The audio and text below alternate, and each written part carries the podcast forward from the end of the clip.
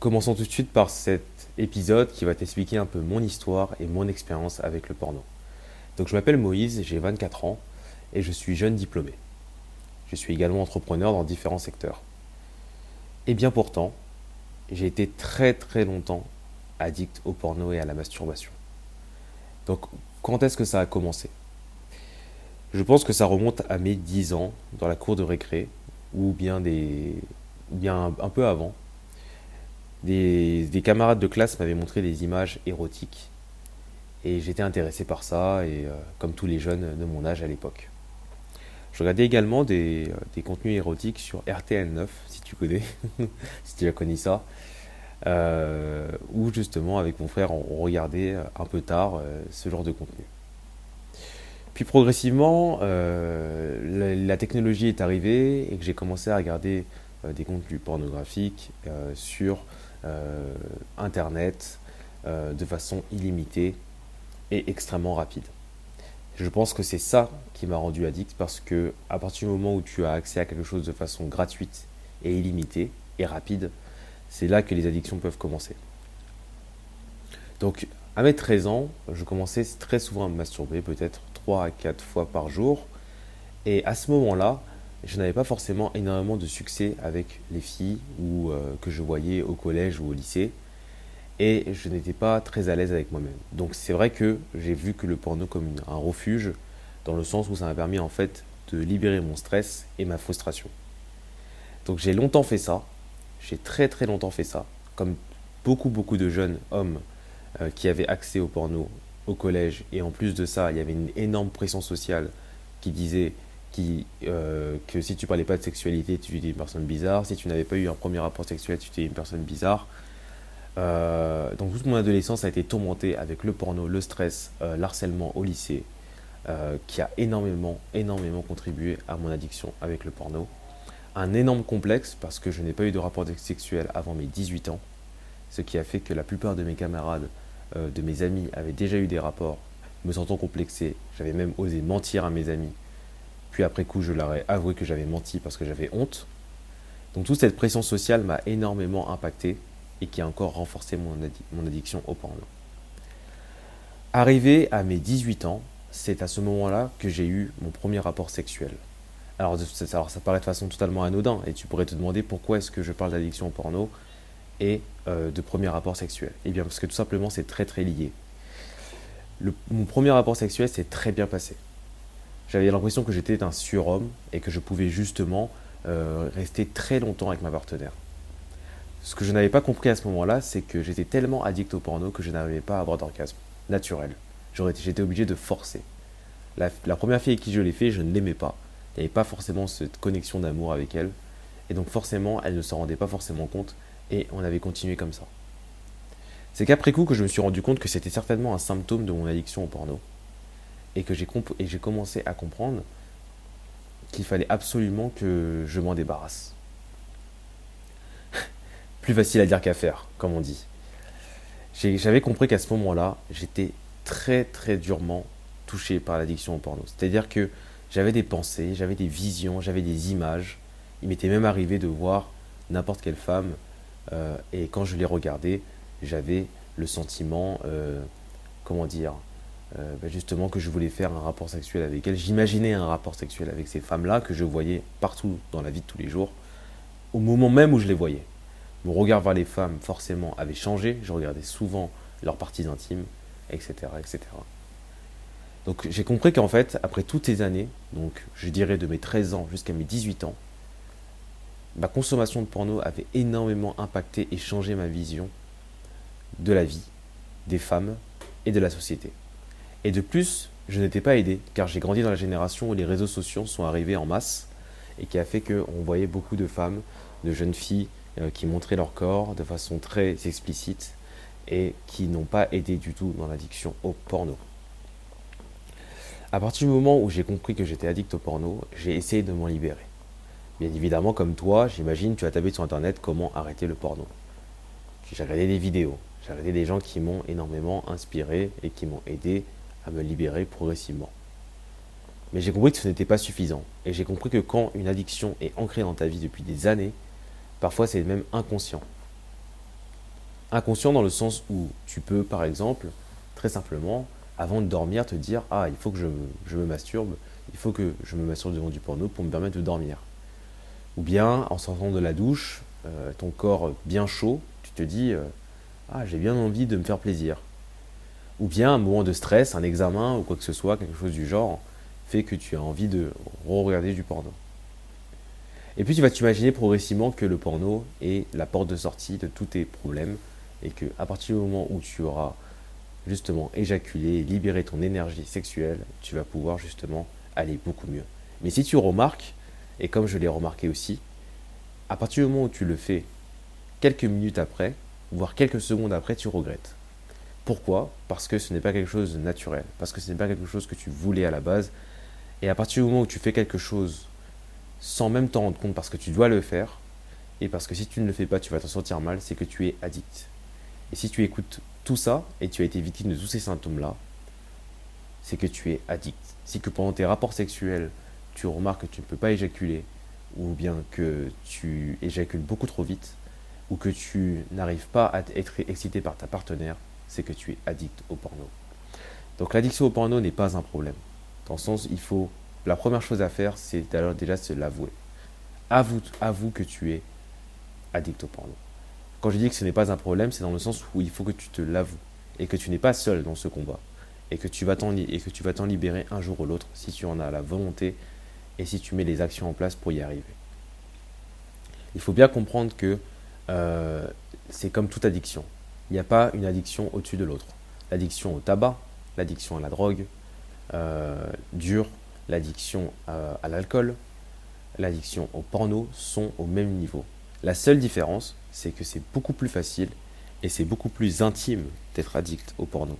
Donc c'est beaucoup plus difficile de s'en libérer. Parce qu'à partir du moment où tu es un alcoolique, les gens vont le remarquer. Que tu es un drogué, les gens vont le remarquer. Que tu es addict au tabac, les gens vont le remarquer. Mais la pornographie, c'est quelque chose que tu fais seul, dans ta chambre, dans un lieu où personne ne te voit. Donc c'est très très difficile de s'en libérer. Très très difficile à cause de ça. C'est pour ça que pendant tout mon parcours, j'ai vraiment lutté. Je continue dans mon, parcours et j'ai pu voir qu'en avançant et en essayant de m'en libérer, tant bien que mal, je n'y ai pas réussi. J'ai eu un autre rapport sexuel par la suite avec une autre femme et encore une fois, je ne l'aimais pas. Euh, donc à ce moment-là, elle aussi s'en fichait et on avait eu énormément de rapports sexuels. À ce moment-là, je ne m'en rendais pas forcément compte. Mais une rencontre a changé ma vie. Cette rencontre-là, c'est la femme de ma vie en tout cas, au moment où ce que je dis ce podcast, je pense que c'est ma femme de ma vie et j'espère que ça l'est. Cette femme-là a changé ma vie parce que c'est avec elle que j'ai vraiment ressenti mes premiers sentiments d'amour, l'attachement et vraiment envie de être fusionnel avec cette femme. J'ai remarqué qu'en fait, au fur et à mesure, au moment où j'avais des rapports sexuels avec elle, encore à ce moment-là, je n'étais pas encore libéré de mon addiction au porno. J'essayais tant bien que mal. Je me disais à chaque fois, non mais c'est pas grave, j'y arriverai à l'avenir. Quand j'aurai une copine, j'y arriverai. Je me suis complètement trompé. C'était bien ancré en moi. Et arrivé à cette femme, j'ai remarqué que j'avais toujours ces problèmes où je ne pouvais pas éjaculer, que je ne pouvais pas euh, faire d'orgasme pendant mes rapports sexuels. Donc ça veut dire qu'entre mes 18 ans et mes 23 ans, rien n'avait changé. Elle remarqua qu'au final, qu'il y avait quelque chose qui ne tournait pas rond, parce qu'au début, elle pensait que j'étais endurant et que j'étais très fort, mais quand elle a compris que je n'arrivais pas à éjaculer, elle savait que j'avais un problème. C'est à ce moment-là que je lui ai avoué que j'étais potentiellement impacté par le porno. Elle avait déjà vécu ça avec un de ses ex-petits amis, pas au, point, pas au même point que moi, mais elle a compris que c'était un danger pour notre relation. Donc à partir de ce moment-là, j'ai vraiment une prise de conscience et j'ai fait plusieurs sauverages successifs.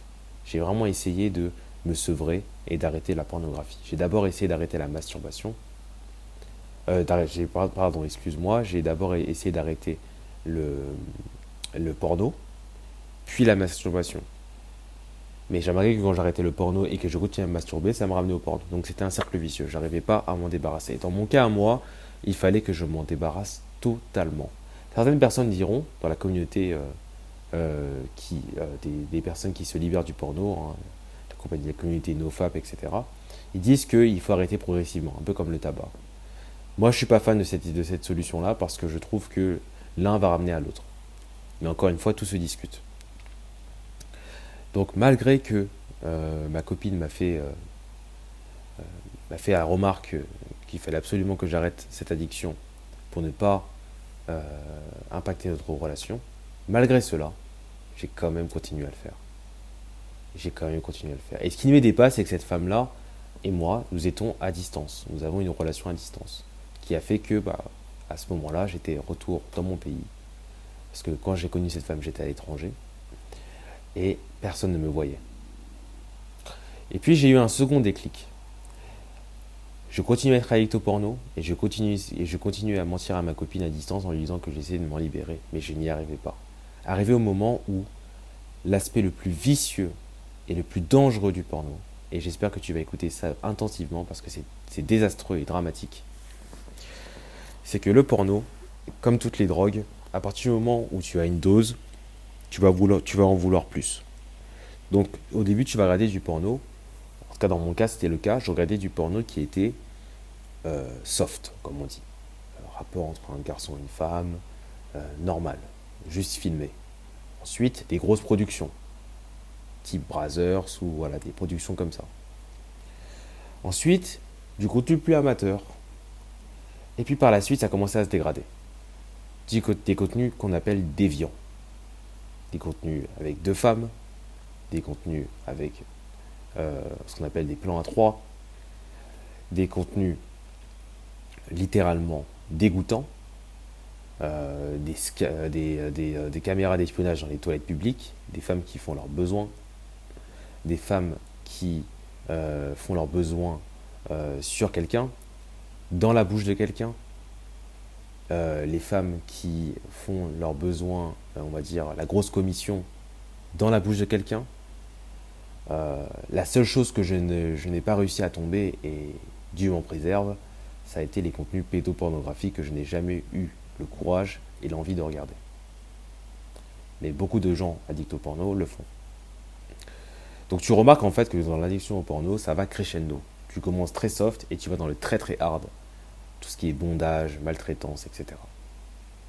Et qui fait que ton cerveau s'est simplement habitué, très habitué à, ce que tu regardais.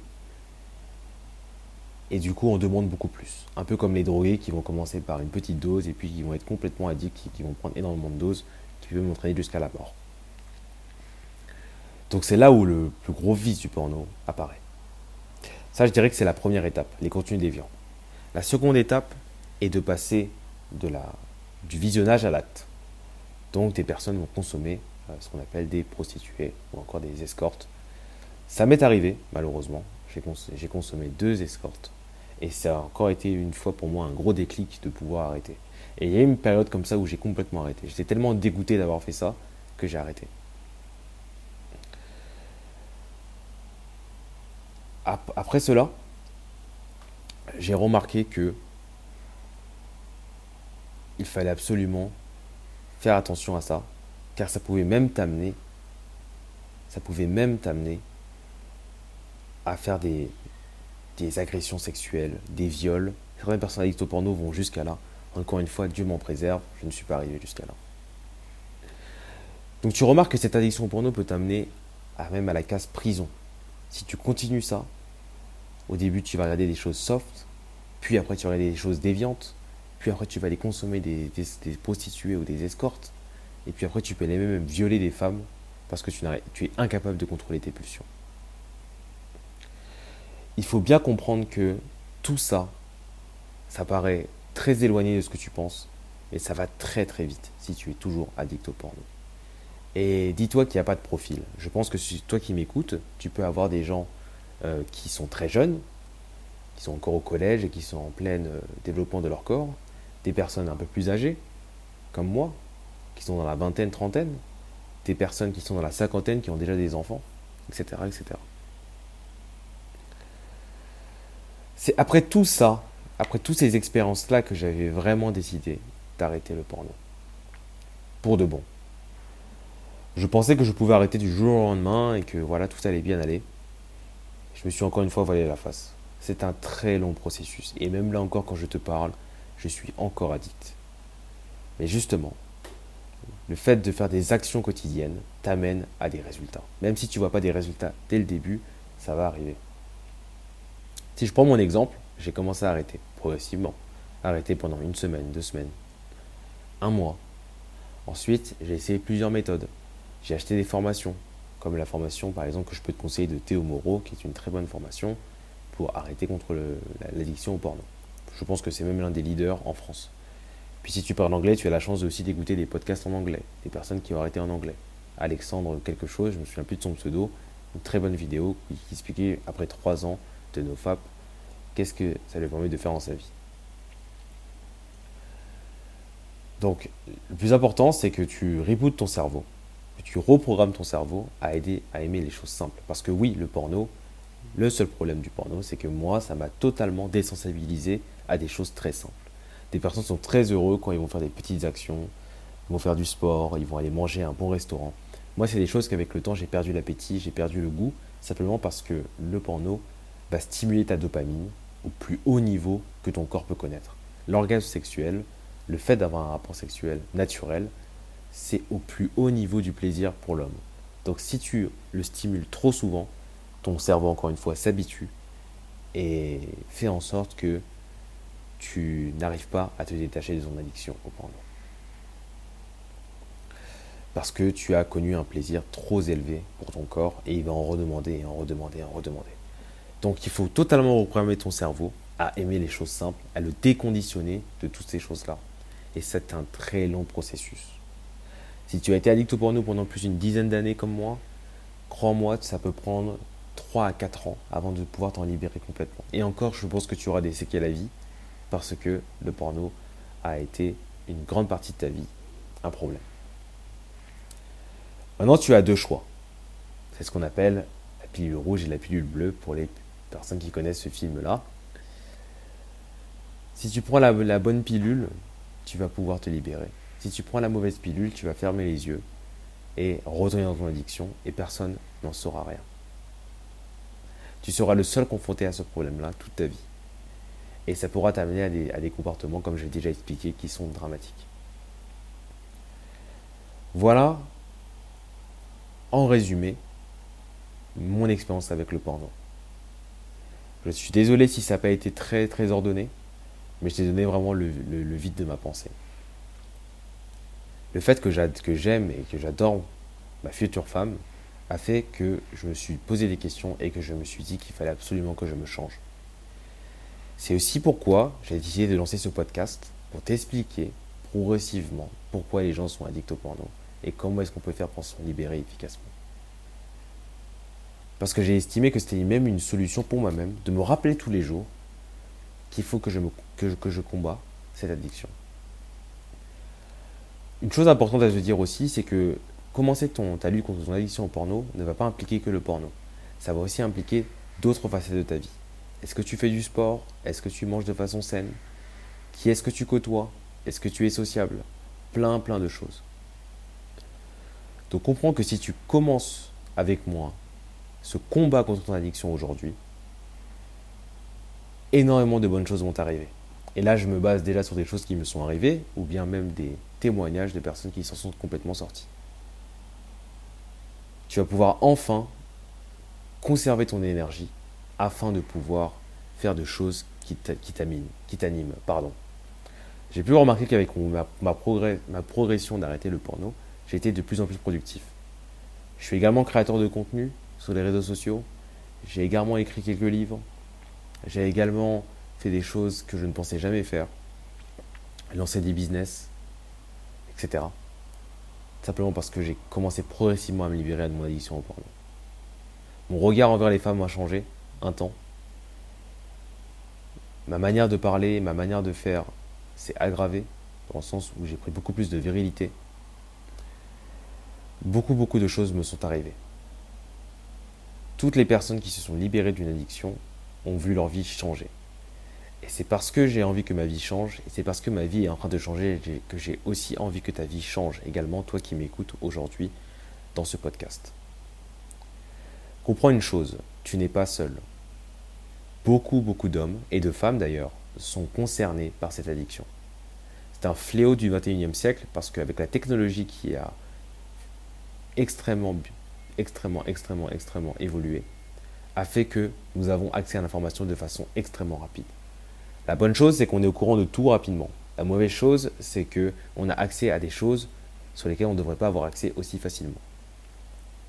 Donc comprends que c'est un fléau et que je pense que je vais y lutter toute ma vie contre ce fléau et que j'espère aider à travers mes podcasts et les prochains contenus, aider un maximum de personnes pour ne pas tomber dans cette addiction.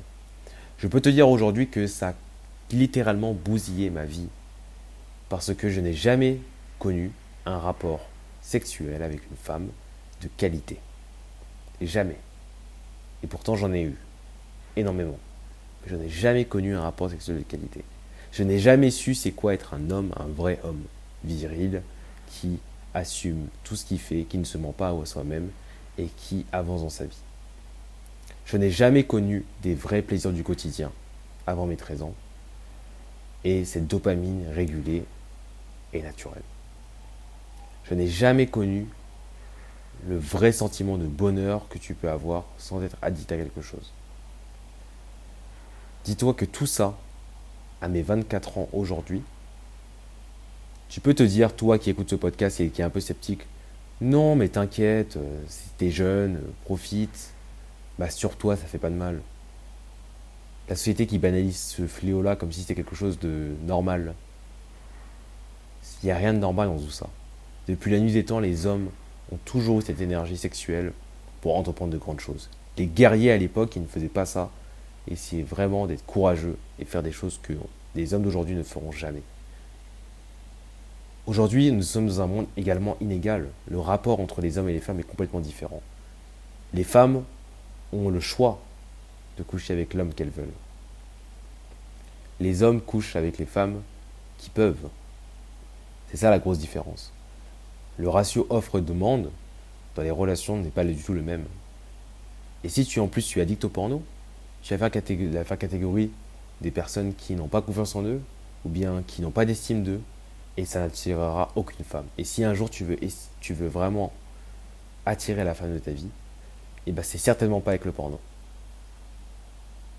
Certainement pas avec ce fléau-là et la masturbation. Je le répète encore une fois, il y, a, ces deux partisans. Des personnes disent que la masturbation n'est pas un problème, où elle n'est pas faite avec le porno. Moi, je dis que les deux, c'est un problème. Les deux sont un problème. C'est mon point de vue, encore une fois. Aujourd'hui, tu es maître de ton destin. Si tu écoutes ce podcast et que tu refermes et que tu vas re-regarder du contenu pornographique, c'est un choix.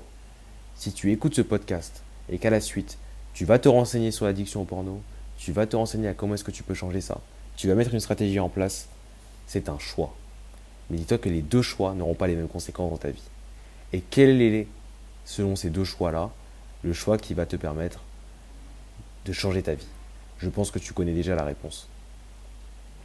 Donc toi aujourd'hui qui as énormément de mal à, arrêter la pornographie, dis-toi que je vais le faire avec toi. Nous allons y arriver.